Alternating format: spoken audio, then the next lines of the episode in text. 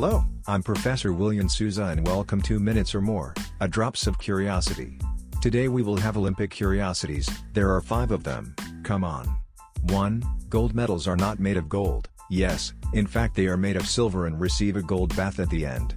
The last solid gold medals that were manufactured were made in 1912. 2. After 1,500 years of prohibition, the Greek tradition was revived by the Baron of Coubertin with the holding of the first edition of the Olympic Games of the modern age in 1896 in Athens in Greece. It began in April that only received delegations from 14 countries and 241 athletes who competed in 9 different modalities. 3.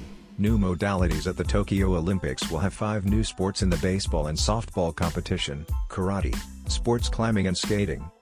4. Only 5 countries participated in all the Olympic Games of the modern era are they, Greece, Great Britain, Switzerland, France, and Australia. 5. The only host country that did not win an Olympic medal in its own Olympics was Canada, the unprecedented and negative result was obtained at the Montreal Olympics in 1976. That's it, guys. I'll be right over here. See you later for another 2 minutes or more. That's it, a big hug, bye bye, thanks.